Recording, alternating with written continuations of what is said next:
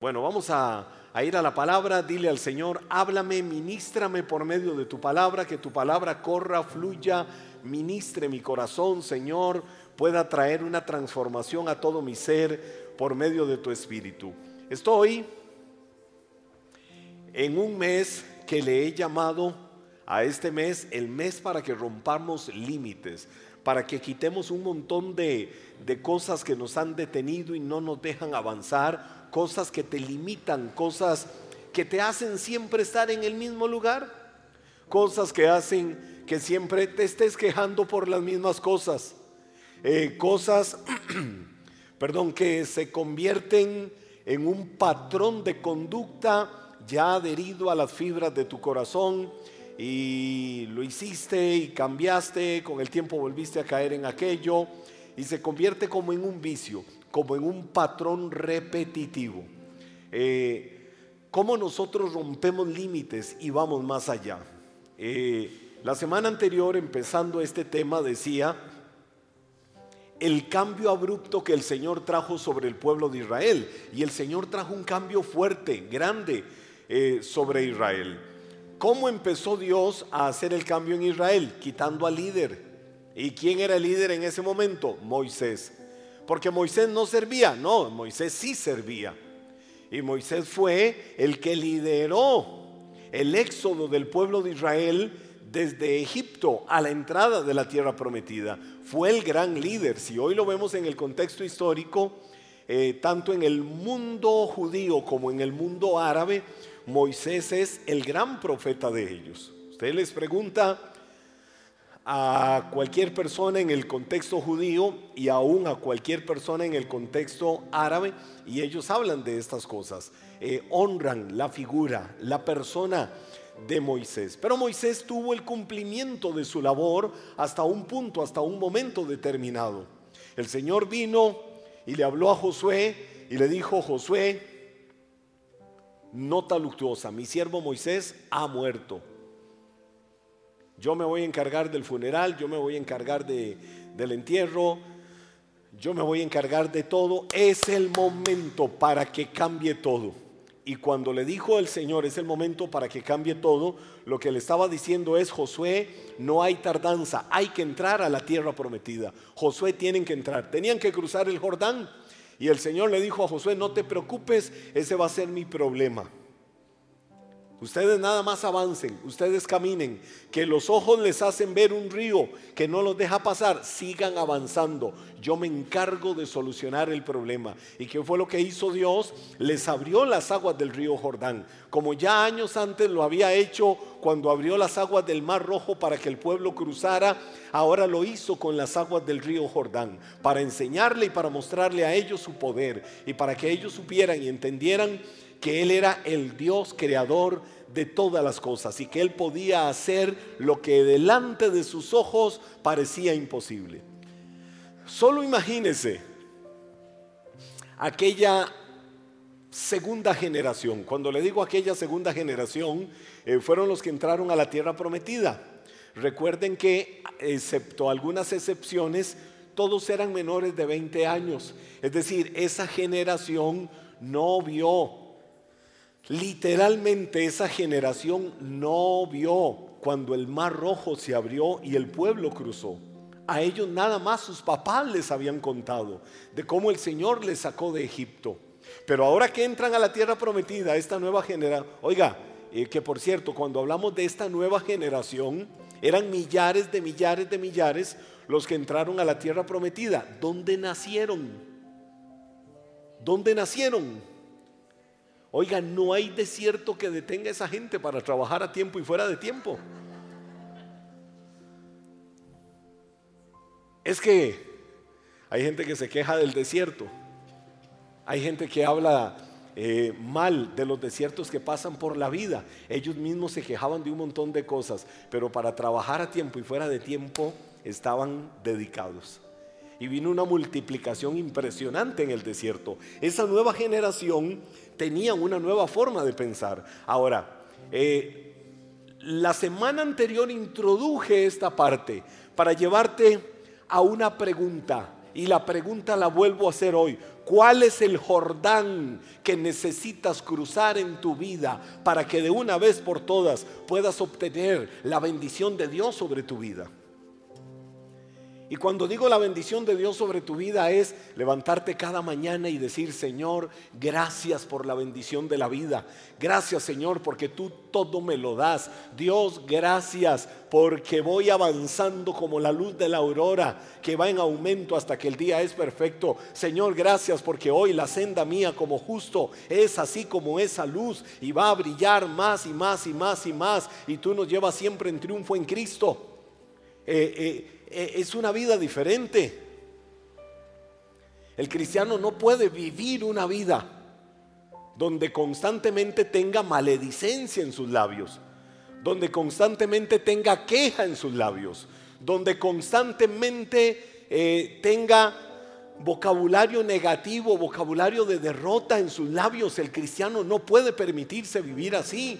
Cuando un cristiano vive así es porque todavía está en el desierto y lo que Dios quiere es que tomen los frutos de la tierra que Él te da.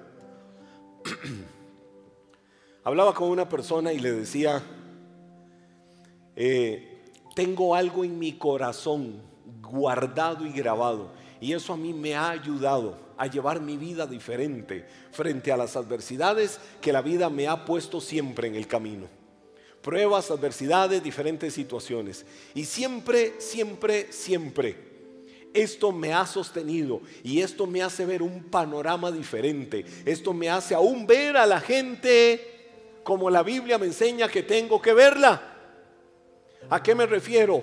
A una sola expresión, gratitud. Di conmigo gratitud.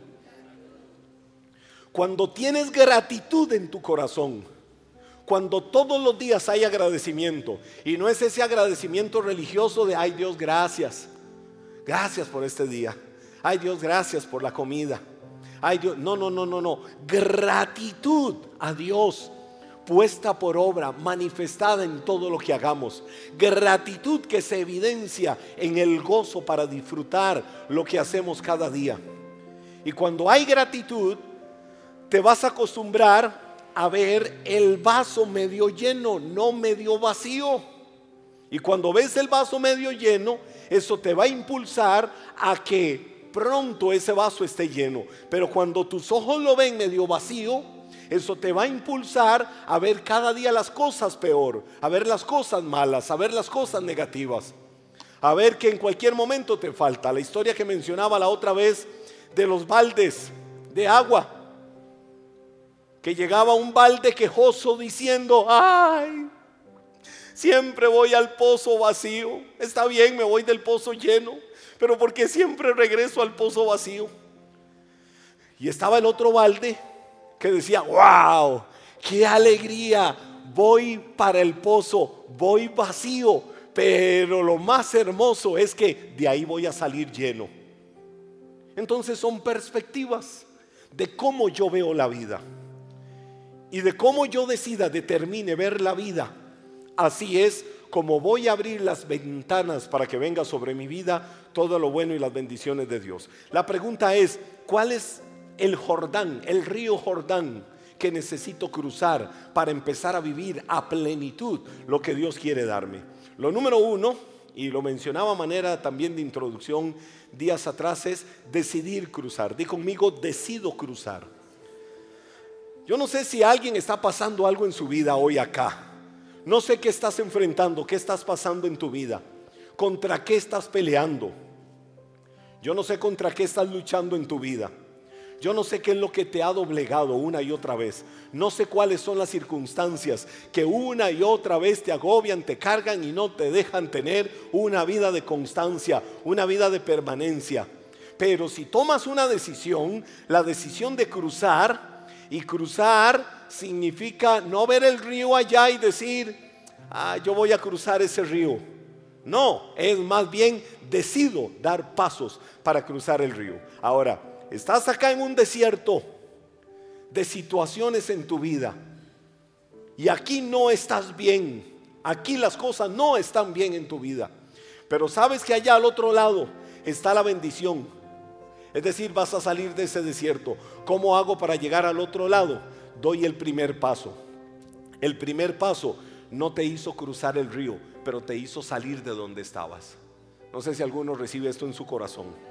El primer paso que doy no me hace llegar al río, pero me hace salir de donde yo estaba. Y lo que necesitamos en la vida es muchas veces salir del lugar en el que estamos. ¿Cómo estás viviendo tu vida? ¿Qué está pasando con tu vida? ¿Qué circunstancias están rodeando tu vida? ¿Qué vientos contrarios están soplando? No le echemos la culpa al mundo. No le echemos la culpa a lo externo, más bien hagamos un examen interior y veamos qué es lo que está sucediendo, porque no es esto lo que Dios quiere para mi vida. Y el primer paso me hace salir de donde estoy, detenido, paralizado, estigmatizado, convertido en estatua de sal, viendo solo todo aquello que ha provocado la desgracia en la que está mi vida y no avanzo. No, dar el primer paso me hace avanzar para que empiece a ver cosas diferentes. Entonces, cosas que debemos de hacer, cambia tus pensamientos por los pensamientos de Dios. ¿Qué dice Romanos capítulo 12, verso 2? La Biblia en el libro de Romanos, capítulo 12, versículo 2, yo creo que todos tenemos presente esto, y, eh, porque es un versículo muy conocido en la Biblia. No imiten, mire lo que la Biblia dice, no imiten las conductas ni las costumbres de este mundo. Más bien, dejen que Dios, dejen que Dios, dejen que Dios los transforme en personas nuevas. No sé cuántos dicen hoy yo tomo esa decisión. Y no se trata de tu nuevo nacimiento porque aquí no está hablando del nuevo nacimiento, se trata de cambiar mi mentalidad, se trata de cambiar mi forma de ver las cosas. Dice la Biblia, ya no vivan como viven todos los demás. ¿Y cómo viven todos los demás? ¿Cómo viven?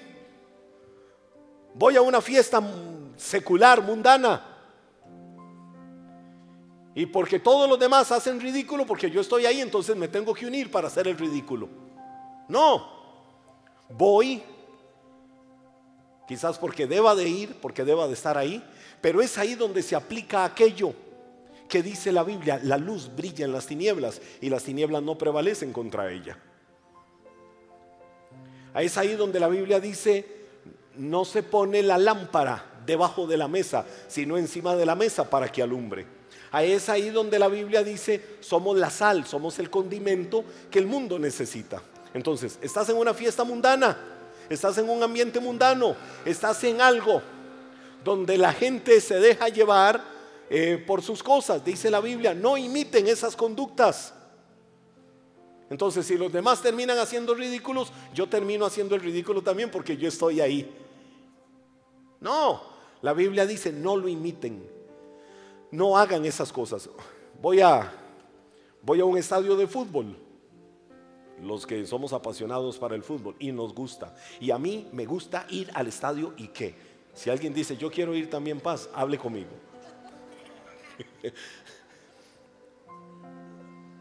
y porque los demás empiezan a cantarle a algunos, recordándole a, a, aquella señora, entonces yo tengo que caer en lo mismo. No. La Biblia dice, no imiten las costumbres de ellos. No imiten las conductas de ellos. Al contrario, y es aquí donde vengo, nuevamente retomo el versículo, Romanos capítulo 12, versículo 2, donde dice, no imiten las conductas ni no imiten las conductas ni las costumbres de este mundo. Más bien, dejen que Dios los transforme en personas nuevas. ¿Cómo Dios me transforma en una nueva persona? Al cambiarles la manera de pensar. Entonces aprenderán a conocer la voluntad de Dios para ustedes. Señor, yo quiero que me reveles tu voluntad. Yo quiero que me reveles el plan perfecto tuyo para mi vida. Señor, yo quisiera que me hablaras. ¿Cuál es tu voluntad para mi vida? ¿Qué dice la Biblia? Un paso práctico. No imite las conductas del mundo. No hagas lo que ellos están haciendo, más bien permítele a Dios cambiar tu manera de pensar, porque si le permites a Dios cambiar tu manera de pensar, va a cambiar tu manera de vivir. Y entonces viene y termina diciendo la Biblia, es que me quitaron otra vez el versículo. Viene y dice, entonces aprenderán a conocer la voluntad de Dios para ustedes. Ahora, no termina ahí, porque dice, la cual es, ¿cómo es la voluntad de Dios? ¿Cómo es la voluntad de Dios? Es buena, es agradable y es perfecta. ¿Quién no va a querer tener eso en su vida? Yo camino en la voluntad de Dios. ¿Y por qué usted sabe que camina en la voluntad de Dios? Porque me sucede lo bueno. Porque a mí me siguen el bien y la misericordia todos los días de mi vida. Porque si hay algo que disfruto cada día de mi vida es en algunos momentos, ante circunstancias, ver los milagros de Dios. En otros momentos, ante adversidades, siempre ver al Señor que va como poderoso gigante delante mío, levantando un estandarte y camino por el que yo vaya, ahí va su mano siempre para sostenerme y guardarme. ¿Y por qué usted sabe que camina en la voluntad de Dios? Ah, porque es agradable. Ah, yo respiro la voluntad de Dios y siento riquísimo. Y es perfecta, es decir, todo lo que Dios hace es perfecto, todo lo que Dios hace es bueno, todo lo que Dios hace es agradable. Entonces, decidir cruzar es decidir cambiar nuestros pensamientos, nuestra forma de pensar por la forma de pensar de Dios. Es también, eh, vuelvo a usar la, la figura del pueblo de Israel, es renunciar a la mentalidad de esclavos. Es renunciar a mis propias actitudes, a mis propias opiniones, a mis propias costumbres, a mis propias tradiciones. Es renunciar a, mis, a mi perspectiva, a mi conformismo frente a la vida y comenzar a pensar como Dios piensa. ¿Sabe por qué? Y lo diré una y mil veces. Aquellos que salieron de la tierra de Egipto no entraron a la tierra prometida. ¿Sabe por qué no entraron? ¿Recuerdan ustedes? ¿Por qué no entraron? Tenían una mala actitud. E, eso lo tenemos claro, ¿verdad? Tenían una mala actitud. Eran unos quejosos. Pero ¿sabe por qué no entraron? Vuelvo a repetir esto, porque salieron de Egipto geográficamente, pero Egipto nunca salió de su corazón. Nunca perdieron la mentalidad de esclavos. Nunca perdieron la mentalidad de pobrecitico yo. Entonces no cambiaron cosas, no las sustituyeron por lo de Dios. Porque Dios permitió una nueva generación para que esa nueva generación viniera con una mentalidad diferente. Quiero decirte algo hoy y me voy a anticipar a algo que estoy enseñando con esta palabra y te lo quiero decir. Yo no soy de la primera generación, tú no eres de la primera generación, nosotros somos de la segunda generación, somos de los que entraron a conquistar la tierra. Dilo conmigo, yo soy de la segunda generación. Vamos, dilo con autoridad, yo soy de la segunda generación. Proverbios 4:18 que dice, el camino del justo es como la primera luz del amanecer. El camino del justo es como la luz de la aurora que va en aumento. Pero somos, el camino nuestro, somos como el primer rayo de luz en el alba que se muestra cada mañana. Así es el camino tuyo, un camino de luz, un camino diferente, un camino brillante, un camino de formas diferentes de ver la vida. En la medida que abandones pensamientos limitantes, en la medida que abandones pensamientos cautivadores hacia lo malo, hacia lo negativo, hacia la ruina, hacia el fracaso, a la desgracia, y des lugar a los pensamientos de Dios, en esa misma medida vas a empezar a ver cosas grandes de Dios. A veces es necesario morir a algo para conquistar algo. Recuerda la historia de Ruth y de Noemí. Ruth estaba casada con quién?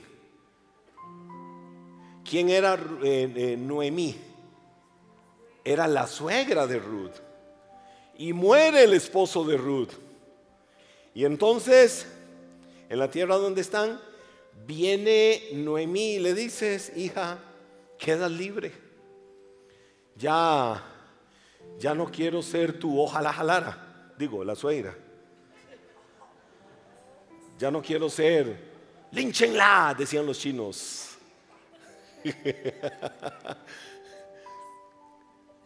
Eh, es que estas son las traducciones que algunos hacen del término suegra en el mundo. y la mía saben que yo la quiero mucho. No sé si me va a querer ahora al final de la celebración. O como decían los franceses, que son muy educados para hablar. Y entonces ven a la suegra y le dicen, Madame Metiche.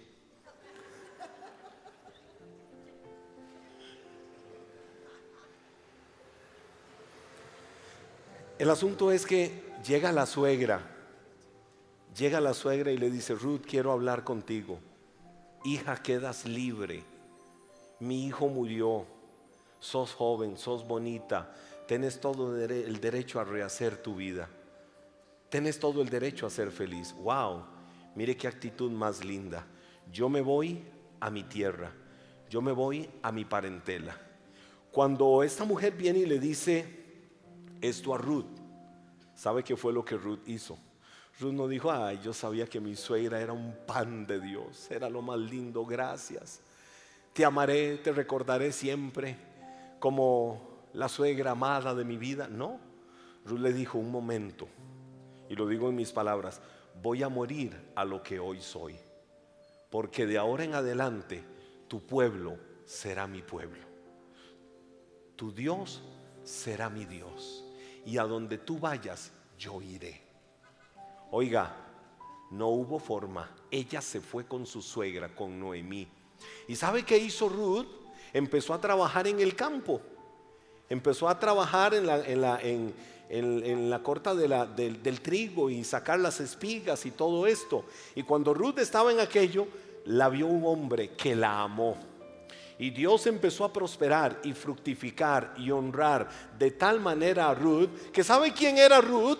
Usted sabe quién era Ruth en la genealogía de, los de Israel. Él era la bisabuela del rey David. Había o no un propósito de Dios ahí. Pero si Ruth hubiera dicho, ay, qué suegra más buena me tengo, gracias, porque de hecho ahí hay una manada de tipos haciendo fila para ver cuál se casa conmigo, entonces voy a ir a escoger. No, ella murió a sí misma. Ella murió a sus deseos, ella murió a sus intenciones y le dijo, ¿sabe qué? Eso era, donde vayas yo voy, porque hoy muero a todo lo que yo era y hoy empiezo a hacer algo diferente en mi vida. Y ahí fue donde se abrieron puertas de bendición se abrieron puertas de prosperidad, se abrieron puertas de fructificación, se abrieron puertas de engrandecimiento, se abrieron puertas de honra para Ruth. ¿Por qué? Porque ella entendió cuál era el plan y el propósito de Dios para su vida.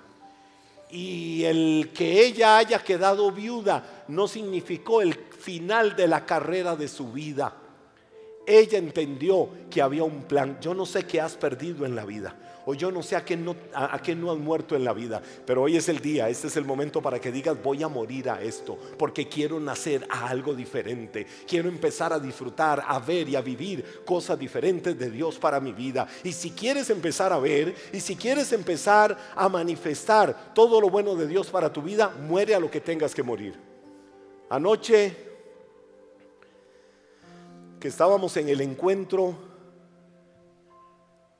yo le decía a los encuentristas mientras ministraba, le leía el pasaje de Jesús, donde el pasaje donde Jesús decía, si el grano de trigo no cae a tierra y muere, no da fruto. Es necesario que caiga a tierra para que dé fruto. Es decir, cualquier semilla que yo ponga en la tierra, debajo de la tierra, para que ella empiece a soltar los tallos, ya sea una planta pequeña o un árbol grande, allá debajo, en todo el proceso de la fotosíntesis, aquella semilla tiene que morir.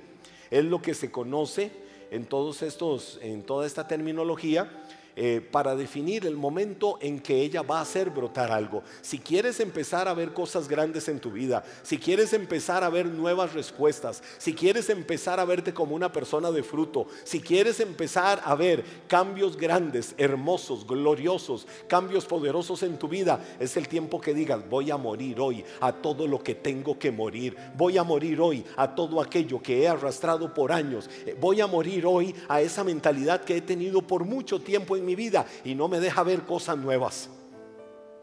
Es el tiempo de Dios para que tomes decisiones de calidad y digas, voy a morir a lo viejo.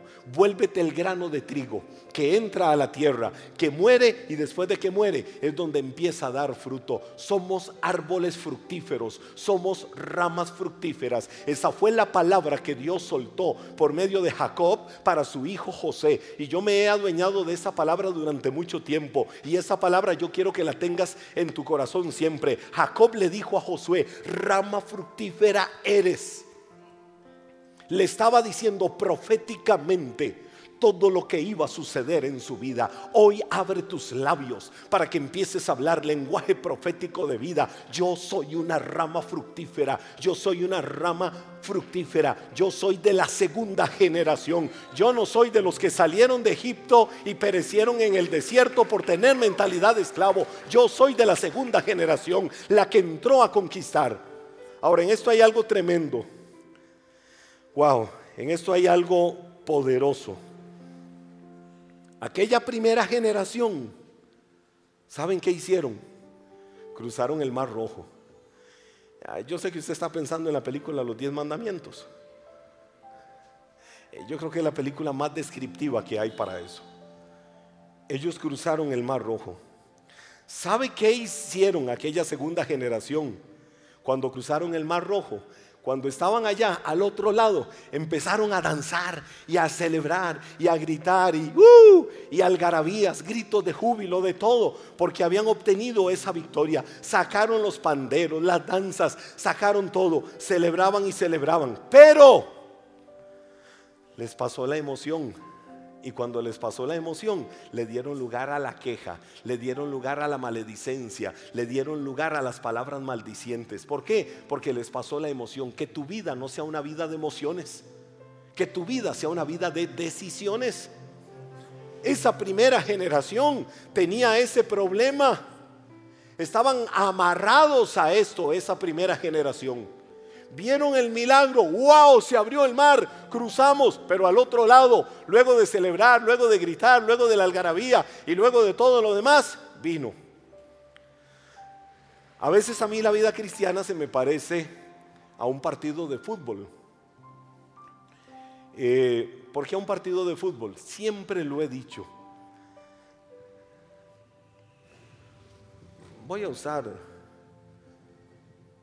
una un ejemplo ficticio. Un equipo está jugando una semifinal y el rival le hace un gol. Necesita hacer un gol ese equipo. Ese equipo hace un gol, el, el rival hace el gol, todo el mundo celebra, todo el mundo se emociona. Ese equipo viene y hace un gol. Y todos los de ese equipo celebran y disfrutan. Pero viene el otro equipo y le hace dos goles más y los elimina.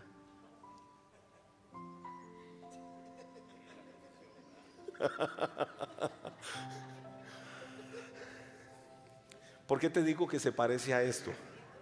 Y te voy a decir por qué. El que tiene oídos para oír, que oiga. Te voy a decir por qué. Porque el fútbol es muy emocional. Y eso no puede gobernar nuestras vidas. Mi equipo hace un gol. Y faltan dos minutos para que termine el partido. Y es la final. Y estamos a dos minutos de ser campeones. Pero resulta que el otro equipo no se sabe de dónde en los últimos dos minutos hizo dos goles y quedó campeón. Es decir, toda la adrenalina de emoción que tenía ahora se convirtió en lo peor. Por eso es tan fluctuante, por eso es tan emotivo, por eso esa adrenalina es así. A veces la vida cristiana en muchos es así cruzaron el Jordán, eh, perdón, el Mar Rojo, y ahí van celebrando y viendo el milagro y viendo maravillas, y al otro lado danzas, algarabía, eh, como si estuvieran en un primer amor, y, eh, y al otro lado celebrando todo, pero pasó la emoción y todo murió. y ya.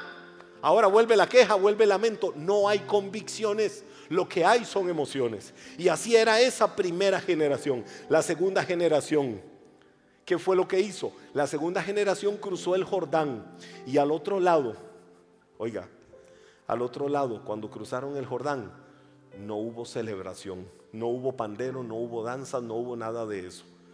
Esa segunda generación, ellos tuvieron dolor más bien, porque al otro lado los esperaba la circuncisión, que era algo que tenían que tener ahí.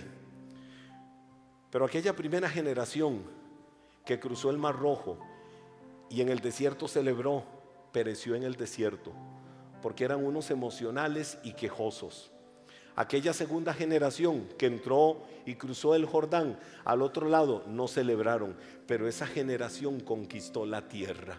Esa generación logró ver el favor de Dios. Esa generación empezó a ver literalmente leche y miel, tierra de bendición, el lugar literal donde Dios los quería tener. Es necesario muchas veces morir a algo, es necesario muchas veces renunciar a algo, es necesario muchas veces no celebrar emocionalmente algo, pero saber que vas para el destino al que Dios te quiere llevar. Y Dios quiere llevar tu vida a cosas grandes. Dios quiere llevar tu vida a lo mejor. Es el tiempo de que las decisiones de calidad empiecen a venir y manifestarse sobre tu vida. La primera decisión que yo debo de tomar como respuesta a la pregunta que les hacía es decidir cruzar. Y si decides cruzar, vuelvo al ejemplo. Si decides cruzar, entonces das el primer paso. Wow, ya obtuviste una victoria. ¿Cuál fue la victoria? Ya no estoy en el lugar donde estaba.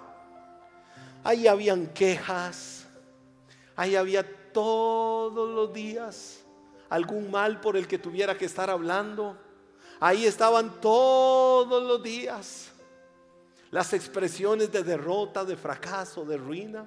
Ahí estaban todos los días la vida negativa, la vida de derrota, la vida de vergüenza. Pero cuando di el primer paso, obtuve el primer triunfo. Ese primer paso es el impulso para ponerle ruedas a todo lo demás y llegar a cruzar. Hoy quiero decirte, iglesia, Hoy quiero decirte segunda generación.